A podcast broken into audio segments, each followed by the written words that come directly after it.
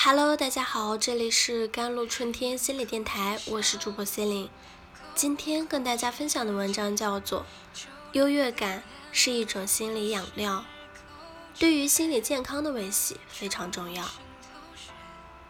几年前，一位自杀的高中生在他的遗书中写道：“人活在世上，实在不该太把自己当回事儿，但只要人要赖活着。”总得靠某种虚荣来营造出自我存在的价值感。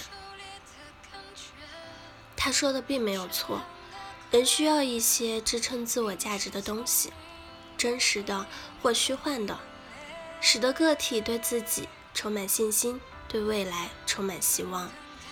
就像投资者容易高估某只股票的价值一样。人们也会喜欢高估自己，形成一种优越的高自尊感。一旦失去了支撑自我价值的优越感来源，人往往容易受到自卑和抑郁的困扰。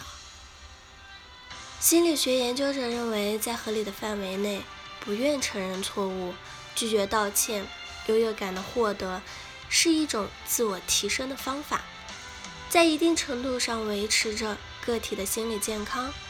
心理健康者似乎有令人嫉妒的能力去扭曲现实。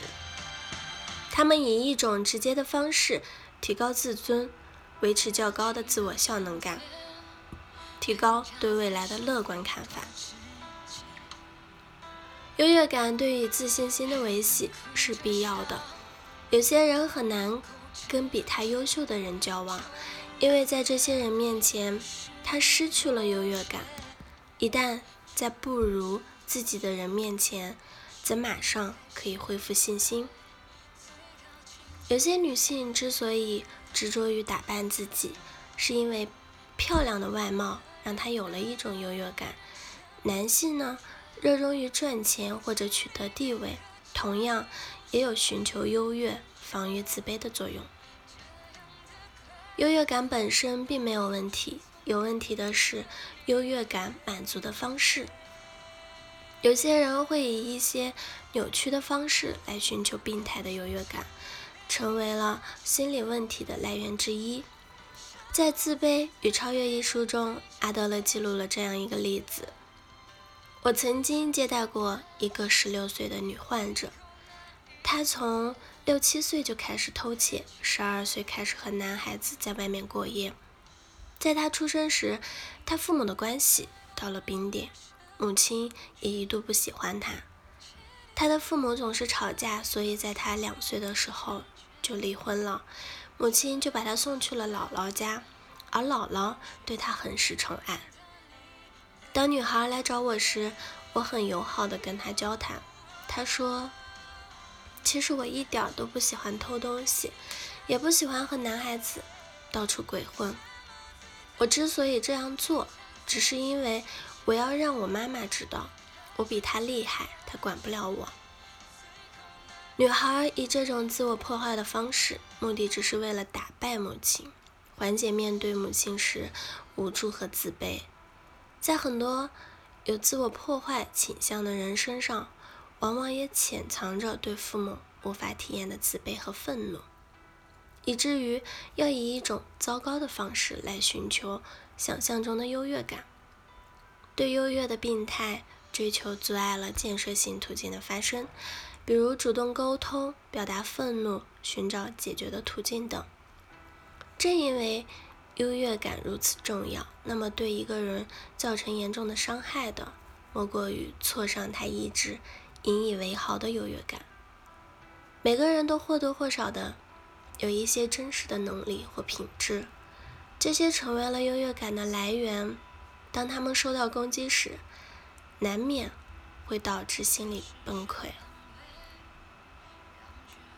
一个一直以英语能力而自豪的高中生，进入大学后，发现同班同学的英语水平都很高，他失去了唯一的优越感来源，不久就陷入了抑郁状态。后来，他在英语演讲上重新确立了优势，才再一次恢复了信心，抑郁减少了。一个向来成绩很好的人，备受周围人肯定的大学，却在恋爱上失败了。对方劈腿找了另外一个人，这严重打击了他的自尊，连带的失去了学业上的优势，很快的陷入了抑郁中。直到后来在工作能力上恢复了优越感，才得以自我拯救。不过，我们需要的是利他的、现实的、建设性的满足，而不是建立在心理防御上。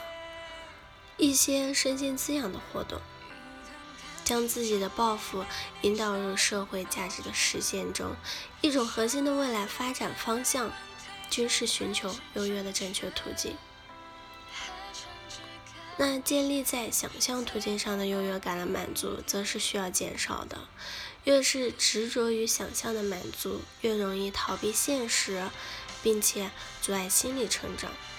因此，每一次心理防御机制的使用，都是自我反省的机会。那去认识到防御背后的心理需要，努力发展出建设性满足的途径，现实的而不是虚幻的满足。是一个人心理成长的必经之路。好了，以上就是今天的节目内容了。咨询请加微信公众号 jlct 幺零零幺，或者添加我的手机微信号幺三八二二七幺八九九五。我是 c e l i n e 我们下期节目再见。